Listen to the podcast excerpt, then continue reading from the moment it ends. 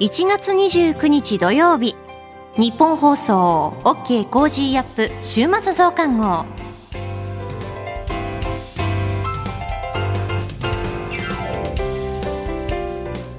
ニッポン放送アナウンサーの新行市佳です。OK コージーアップ週末増刊号。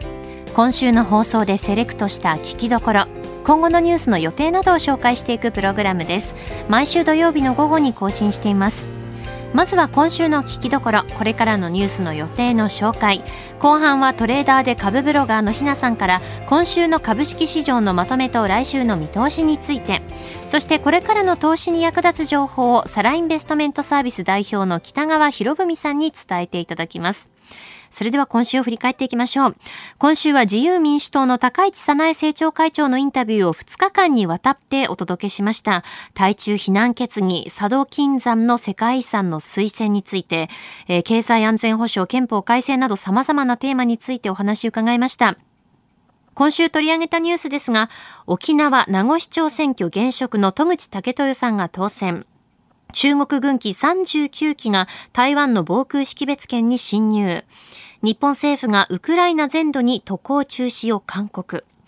財務省全国の景気判断1年3ヶ月ぶりに引き上げ。ガソリン価格170円超、価格抑制で石油元売りへの初の補助金対策発動。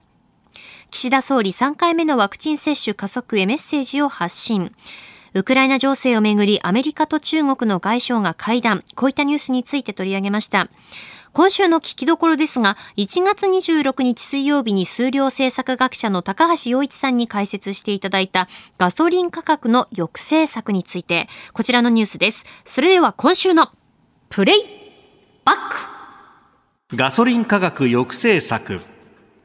政府はレギュラーガソリンの小売価格の全国平均が1リットルあたり170円を超えたとして価格を抑えるため石油元売り各社に補助金を出す異例の対策を初めて発動する方針を明らかにしました。27日以降に適用されます。まあ、全国平均小売価格が1リットルあたり170.2円と、うん、いうことで、えー、発動するんだと昨日萩生田経済産業大臣がね閣議後の会見で明らかにしました。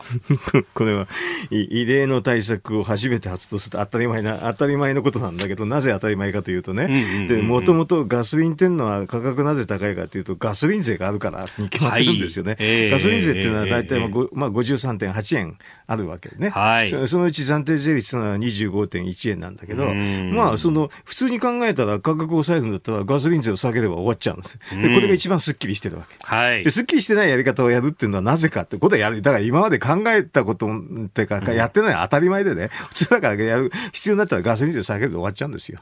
本来は。なんでこれしないのかなって。だって補助金であるとね、要するに本当に下がったか下がってないけど分かりにくいでしょ？はい。あと実際この数字見ると、なんか数円の話だよね、せいぜい。この。そうなんですよね。これ、リッターあたり3.4円を支給でしょ。こんなの分かんないよね、正直言うと。うん、このくらいの差だと。うん、なんで動いたかって。はい、だからそうすると、まあ、会社のしてみれば補助金ポッポ入れておしまいっていうかこともありえますよね。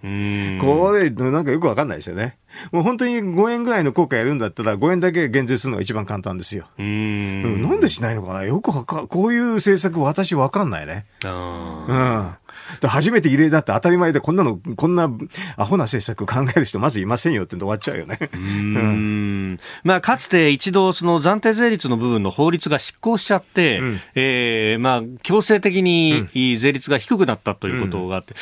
あの時にその高い値段で仕入れたガソリンを、うん、すぐに安くなるじゃないかって言って、うん、えー、安い値段で売らざるを得なくて、うんうん、まあ、厳しくなった小売店があったという話をそれはね、やり方の問題でね。やり方の問題、うん、だからそれはそれで、あの、やり方をね、あの、ちょっと変えればいいだけの話だと思いますけどね。まあ、蔵出し税といってね、そうそう。あれ、あの、仕入れるときにすでに税金かかってる状態で、うん、だから、こういうことが起こると。だそれは別途、その部分の、まあ、赤字の部分を補填してあげるとか、いろんな方法があるんですか、ね、あの、あと、その、引き下げの花のね、パターンをね、ちょっと変えるとかね、いろいろ考えられますよね、そういうのはね。だから、そういうやり方の話というのと、と、でも、はい、本質的にはやっぱり税金を下げたものが非常に明快なわけですよ。で、それであと、消費者に対するとか、あと業者に対する激変緩和の措置はね、はい、当然取るわけなんだけど、えー、その中で考えればいいだけじゃないですか、そういうのって。あうん、だから、なんか、そういう反対理由には私にはならんだけどね、こういうのね。う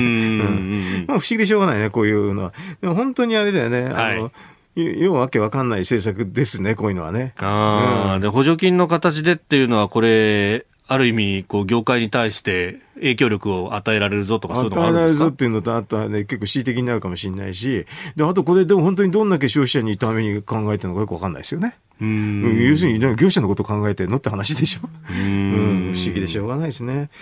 まあでもね、ガソリン価格上がっちゃったっていうのは、時々変な理由でみんなマスコミ説明してんだけど、はい、要するにコロナの話だって言うでしょ？えー、で、これ根っこはあれですよ。あの、なんだっけな、カーボンニュートラルですよ、基本は。カーボンニュートラル。うん、それがあって、LNG にすごくシフトしてるっていうのがあって、その上に、天然ガスに。えー、あの、うん、去年風が吹かなくて、風量が起こっちゃって、はい、で、今年だったらさっき言った火山の話でね、太陽光も多分ダメでしょって話が出てるから、そういうのは根っこにあってね、これで LNG がすごく価格が上がるからガソリン代で上がってるってのは普通ですよ。まあ、原油価格の上昇っていうのも、うん、まあ、世界中でその液化天然ガスの引き合いがそれはそうですよ。多くなったということあれがクリーンエネルギーエネルギーってことになってるね、当面はね。うん。うんうん、そそっちばっかりシフトするんでしょ。それで他に、はい、あの自然、あの再生エネルギーの方が自然環境でちょっとあんまり期待できないって状況だから余計なんですよね。うそういうのは根っこにあるから、コロナの話っていうのは回復するかしないかってよくわかんないんで、ふらふらしてんだけどね。それよりかはどちらかというと、こういうカーボンニュートラルの世界的な動きですよね。はい。うん。まあ、だからさっき言ったようにね、あの、アメリカがシェールを増産してくれるとほとんど終わっちゃうんだよね。この手の話もすべて。もう増産してくれたら、この間備蓄ちょっと出すとか言われたでしょ。あんな備蓄出すぐらいだったら増産資料で終わっちゃうんだよね。まあ、備蓄出すだけだと、本当焼け石に水でほとんど動かなかったですからね。読めるもはっきり言って、あれは。どのぐらい出すかも含め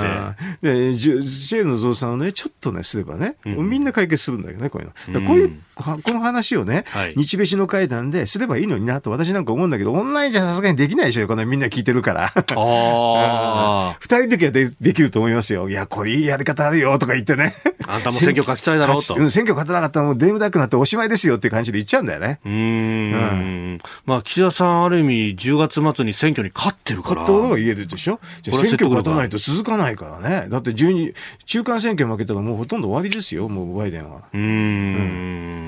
まあまあまあ、その辺も含めてね、うん、これが上がってくるとガソリン価格は結構日本の中だって大変ですからね。ねそれは、うん、そうです。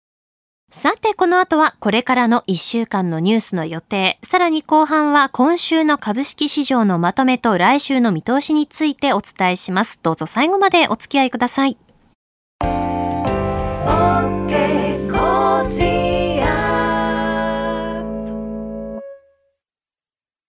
モラロジー研究所は名称をモラロジー道徳教育財団に変更しました。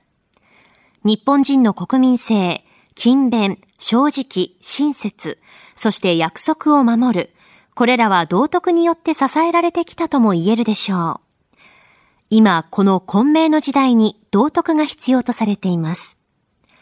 あらゆるシーンで持続可能な社会の発展に、モラロジー道徳教育財団は、人づくり、国づくり、企業づくり、家庭づくりを応援します。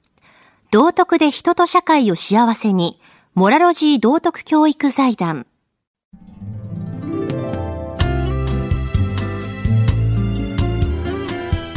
OK コージーアップ週末増刊号。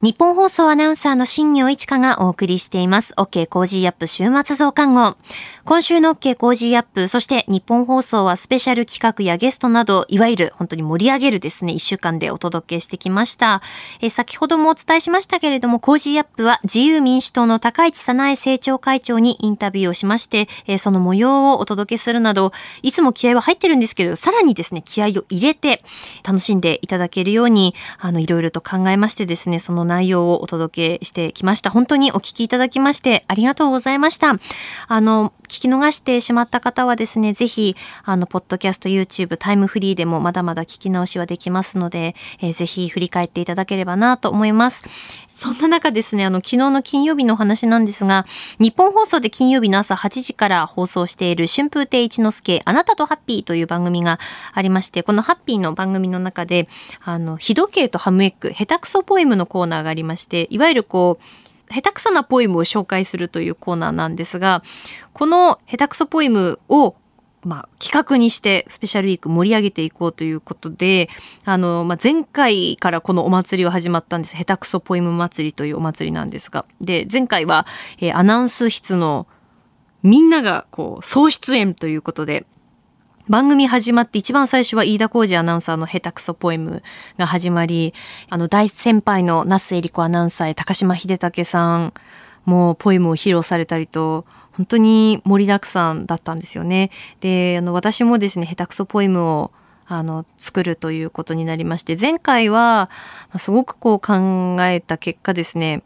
うんその下手くそなポエムを下手くそなラップでお届けするということに行き着きましてあの大変恐縮なことにその下手くそポエムアワードというのを いただきました。で今回はあのスポーツアナウンサーの皆さんによる下手くそポエムをふんだんに紹介していくという企画だったんですけれどもそんな中ですねまた再びお邪魔させてもらいまして、えー、第2弾下手くそポエムを下手くそラップでお届けするというのを、えー、しました。たくさんのすでに反響といいますか、ツイッターだったりメールをいただいております。本当にありがとうございます。えー、スポーツアナウンサーの皆さんのですね、本当に渾身の下手くそポエムがたくさん詰まっておりますので、ぜひぜひ radiko のタイムフリーなどでお聞きいただければなと思っております。そしてですね、あの、 Cozy up のインスタグラムで、その下手くそポエムの様子などですね、アップしておりますので、こちらもチェックしていただければなと思います。それではこれからニュースの予定を紹介します。1月30日日曜日、世界保健機関 WHO が新型コロナ緊急事態宣言から2年。1月31日月曜日、1月の消費動向指数発表。2021年12月の鉱工業生産指数速報発表。2021年12月の宿泊旅行統計調査発表。2月1日火曜日、定例閣議。ミャンマーのクーデターから1年。2021年12月の完全失業率、12月の有効求人倍率発表。プロ野球キャンプイン。サッカーワールドカップアジア最終予選、日本対サウジアラビア戦。2月2日水曜日、OPEC とロシアなど非加盟産油国で作る OPEC プラスの閣僚級会合。2月3日木曜日、長崎県知事選告示。ECB、ヨーロッパ中央銀行理事会。2月4日金曜日、定例閣議。小池知事定例会見。北京オリンピック開幕。ロシアのプーチン大統領が訪中し、習近平国家主席と会談。続いては1月31日月曜日からの飯田工事の OK 工事アップコメンテーターのラインナップを紹介します。1月31日月曜日、中央大学法科大学院教授の野村修也さん。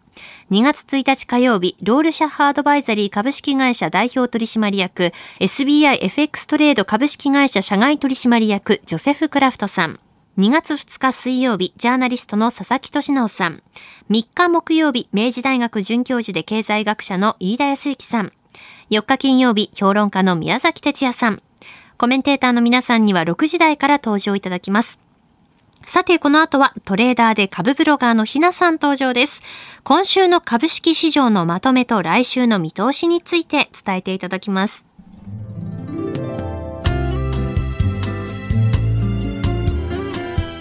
OK コージーアップ週末増刊号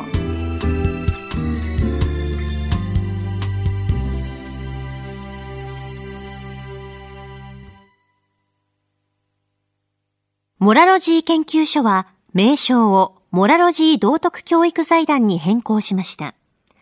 日本人の国民性、勤勉、正直、親切、そして約束を守る、これらは道徳によって支えられてきたとも言えるでしょう。今、この混迷の時代に道徳が必要とされています。あらゆるシーンで持続可能な社会の発展に、モラロジー道徳教育財団は、人づくり、国づくり、企業づくり、家庭づくりを応援します。道徳で人と社会を幸せに、モラロジー道徳教育財団。OK コージーアップ週末増刊号。今週の株式市場のまとめと来週の見通しについて、トレーダーで株ブロガーのひなさんに伝えていただきます。それでは、ひなさん、よろしくお願いします。はい、ひなです。今週も個人投資家の視点で、今の株式市場をお伝えいたします。今週のポイントは、日本市場のパニック売りです。FOMC を前に、日経平均が昨年来安値を更新するという大変警戒感の強い相場となりました。パウエル議長の会見を受けて、金融引き締めに前向きな高橋製への一層の傾斜との受け止めが広がり、日本市場も日経平均が26,044円まで下落し、大幅安の週となりました。特にマザーズ指数が10.1%安と2桁の下落率となり、相変わらず新興市場の成長株が売られる展開です。また、アメリカの短期金利が着実に上昇してきています。金利の上昇は株式市場にとってはマイナスの材料となりますが、アメリカではインフレ傾向を抑え込むために、事前に考えられていたよりも早いペースでの金融調節を行おうとしています。それがマイナス要因として株式市場を直撃している状態です。そのアメリカ市場からの負の影響に加え、岸田政権の打ち出している金融所得課税の見直しや、利益を株主への配当ではなく、賃金へ当てがうことで、所得の向上を目指す方針が、投資家の離反を呼び、さらなる下落を招いているようです。当面の間は、要人発言に振り回される相場となりそうです。二つ目のポイントは、休むも相場です。日経平均の2万7千円、マザーズの800ポイントぐらいで止まってくれればと見ていましたが、大きく下回ってきました。先週ご紹介しました株式投資の格言で、休むも相場という言葉があります。市場全体の流れが悪い状況ですので、ポジションは相当小さくしておいた方が良さそうです。底打ち感が感じられるまでは、このような下げ相場で寝頃感の買いは危険です。下落基調でも買い下がっていける資金力のある人や、下がったところを長期で積み立てていく買い目線の人を除いては、短期、中期での買いは控えた方が良さそうかなと思っています。来週のポイントは、決算発表ラッシュです。来週は月替わりの週となります。2月4日にはアメリカの1月雇用統計が控えています。また、国内外で決算発表ラッシュとなり、各企業の収益動向が堅調であれば、投資家の物色買いが始まるかもしれません。キーエンスやレーザーテック、村田製作所、ソニーグループなどの開示には、私も注視しています。ただ、決算内容によっては、失望売りなども出ますので、その場合は、さらなる投資家心理の悪化を招いてしまいます。また、中国では、4日に北京オリンピックの開幕式があり、6日まで春節休暇となります。20日の北京オリンピックが閉幕後には、産業活動が盛り返す可能性があることから、小型自動旋盤の大手で、中国ではトップシェアの工作機械メーカー、津上など、国内の中国関連企業の株価も気にしています。今週の相場格言。落ちてくるナイフは掴むな。この後にナイフが地面に突き刺さってから拾えという言葉が続きます。急落時に株を買うことは落ちてくるナイフをつかむようなもので怪我をしがちです。ナイフが床に刺さったのを確認してから、株価が底を打ったことを確認してから買うべきという教えです。株価が安くなったからと、寝頃感で飛びつくのは慎みたいですね。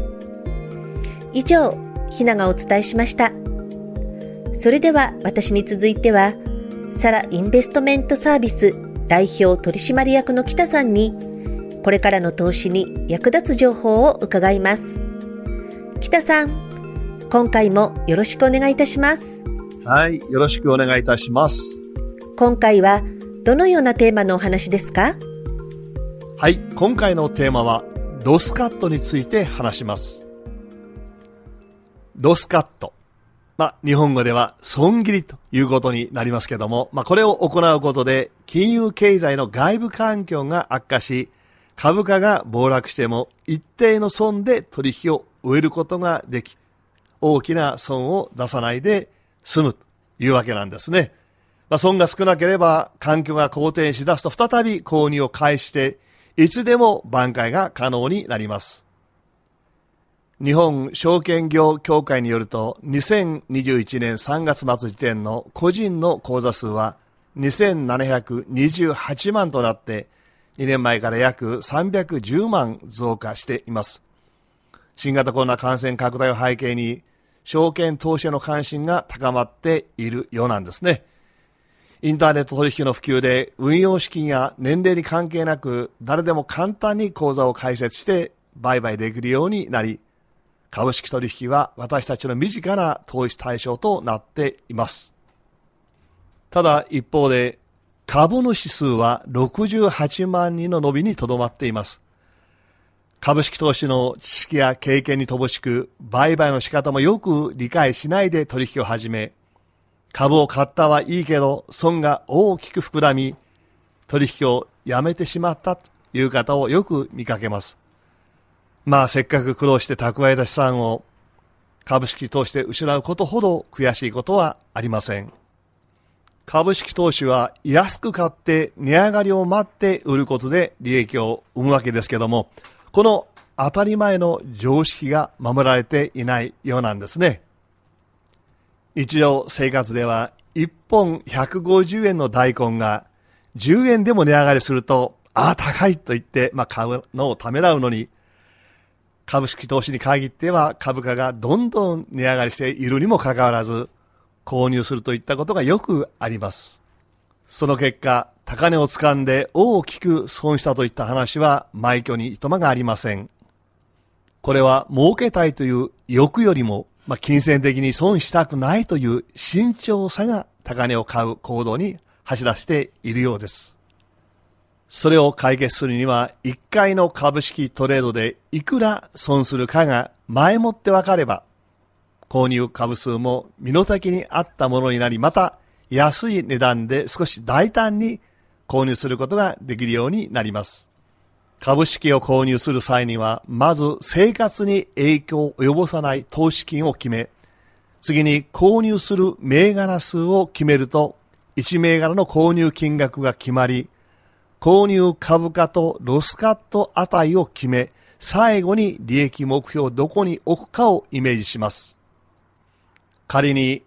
1000万の運用資金で10銘柄を購入すると、1銘柄100万までの株数を購入することができます。ロスカット値を下落率10%に置くと、1銘柄損は10万円ということが購入時点で決まります。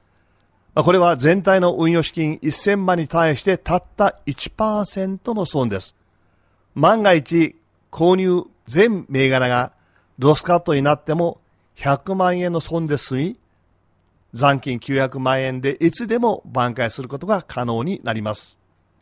株式投資は大根ではありません。大根は天候不順や端境期などで出荷量が少なくなれば値上がりする単純な価格形成ですけども、